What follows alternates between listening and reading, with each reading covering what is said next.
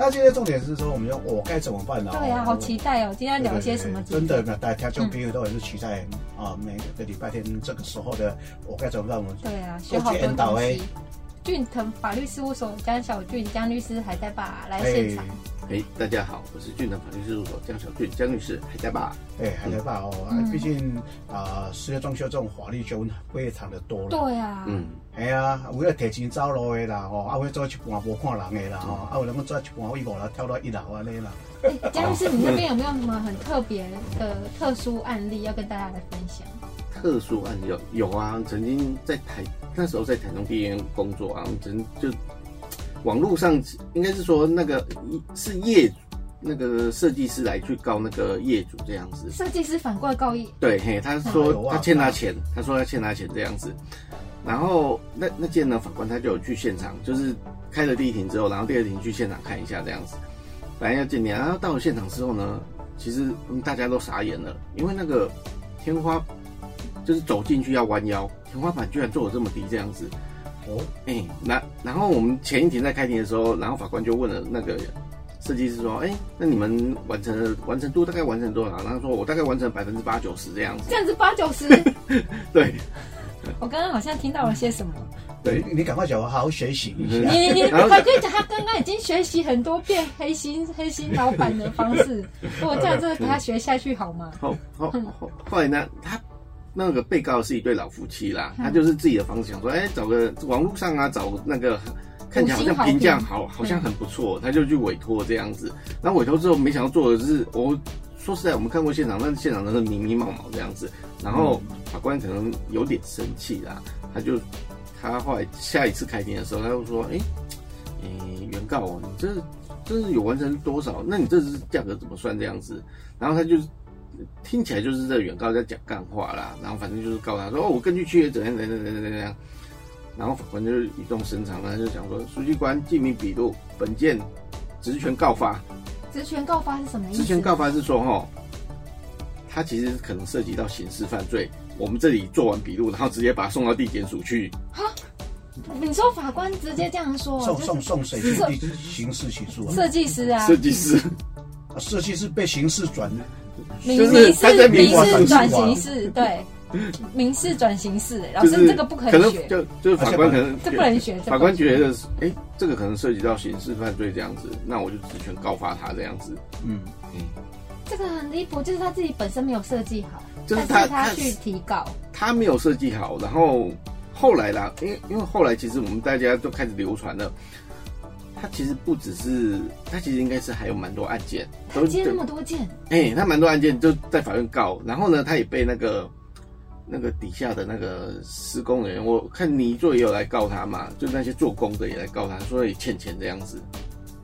所以他就是他可能就是他的伎俩，两边他都有赚，但是他可能都没有做好。不是，他要给人家的工钱也没没没够，对他就是中间这样子，反正就是我收了案件，然后他可能设计图也乱画这样子。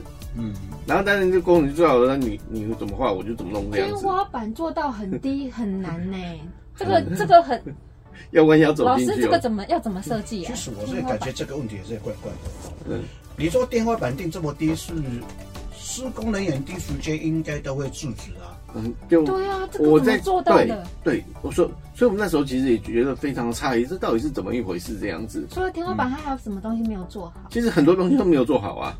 都没有做好，譬如像说那个，他要定的像日本合适这样子的东西，他其实也没有定好。合适这个地板还要用高呢。对啊。然后天花板用矮，然后地板用高。对。然后就人就弯弯弯腰走进去了。这这啊，重点在这里啊！我马上就可以挂，因为一般讲在做设计的时候，公班也会主张说，觉得很不合理啊，对啊，对不对？我觉得啦，我猜猜啦，可能公班大概也不想理他这样子，因为。他那些公班其实，在法院也诉讼去告那个设计师，说他欠他钱这样子，所以那些公班可能想说，反正你自己爱爱乱弄就乱弄这样子，所以他也不理他这样子。因为有时候公班不不见得他会改公法，他会觉得说变成公万啊，也。也不会啊，因为他又不是对业主这样子，反正你叫我做什么就做什么这样子，那厨师你自己负责这样子。本身这个设计师应该也不是专业人士吧？应该都不是，应该不是专业人士啦。可是他很会接案，但是接案到他还要去告别人。大概是这个意思。对，呃，其实说真的，有时候哦，有时候这些我们设计界从业人员哈，说真的，我们也是被这样的从业人员也搞得七荤八素啦。嗯嗯嗯，哦，啊，毕竟因为他们有些就是短暂的学习，嗯。或是自己加上自己，哎，或许认为我有我我这个把这个图片画各位这个经理嗯。啊，我马刚刚我写给书，嗯。因为设计师的养成过程真的不是那么容易的。对啊，因为刚刚那个李理事长有讲啊，他要双证照才可以、嗯才可以就是。有证照才会变成诈骗集团，来来，开玩笑，开玩笑，不是，我我我我跳过他们，哦我跳过，不是，因为设计师的养成里面要从，我，像像波龙公司，对，你要对他材料的熟悉，嗯。有熟悉材料之后，才都知道他们使用使用的功法，嗯。再做一个预算上的控管，嗯对不对？哦，再做一个精准图面的绘制，到最后再做整体搭配出的美学，这是设计师的养成流程跟步骤嘛。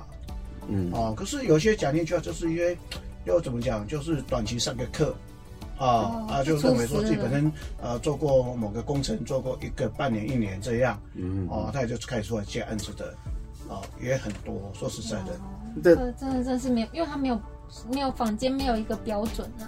那我们也标准是本来就有了哈嗯。刚、可是刚才李市长也是讲的啦，对，全国联合会讲听一句话，哎，有证照三万多个人，真正开业才六七千个而已啊，对不对？而这次会也才一万多个嗯。哦，毕竟很其实说是很多设计师都爱惜羽毛啦。哦，啊，但有时候加上这些网络啦，按都是会都是自我包装嘛。你想说，他假设他基本上这个基本的人体工学都不了解的，嗯而是承认这个工程，我相信这个一定是属于蓄意的。哦，今天法官会生气，直接转民民诉转刑事，也是不无他的道理啦。算很特别，真的算是很特别的案例。对啊，其实其实其实老师刚才讲的，其实，在我们律师界其实也是一样的。你说好像律师证照，它其实对我们而言啦，它其实也不代表说他在处理个案，他其实能够处理好，它只是一个说，啊，你可能符合一定的资格。但是呢，我们自己看过更多的，可能刚新进律师，他对于诶，他法律上事实怎么套用到法律，他可能就会有错误的地方。这就是像律师要怎么去养成，甚至你看律师是还好，律师可能就是帮当事人主张权利嘛，所以他可能有多种去主张这样子。但是你想一想，法官呢？如果法官他没有了解到，诶，这事实跟实际上或跟法律上有没有落差，或者他所理解的事实跟实际状况有没有差异的话，问题是法官他就是决定一个人的生死，或者是这个案件的胜败。最主要的决定权，而且它会影响到日后大家判决的判断，这都会有影响。这就某种程度也是一个很大影响。所以其实我们司法实务也是一直认为有说，在改进改善嘛，对不对？法官是不是要在具有一定的实务经验之后才能够当法官？这就是大家一直争执的部分，这样子啦。嘿，所以我大概也能够理解老师为什么会这么说啊。嗯对啊，是没有关系啊。重点是甚至还会成立一个协会来诈骗到处真的。对啊，然后成立协会还要求怎么样履约保证钱会到他那边，三十个人再成一个协会。我买一样，我们要成立一个协会，以后你们装修全都会到我这边那来。那我们就跟听众大哎家为大好来来家煮一下，庆一下。祝一下我们室内设计师生活节日啊，对不对？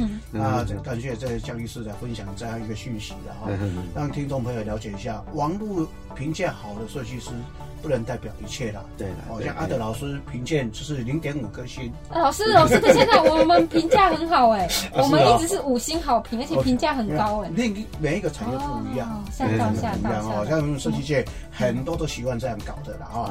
对啦，时间的关系也是感谢我们的俊仁法律事务所好，谢小。俊江律师啊。很高兴跟大家聊一聊，服务专线零三四六一零一七，手机号码零九七八六二八二三一，欢迎大家来电哦，call me call me。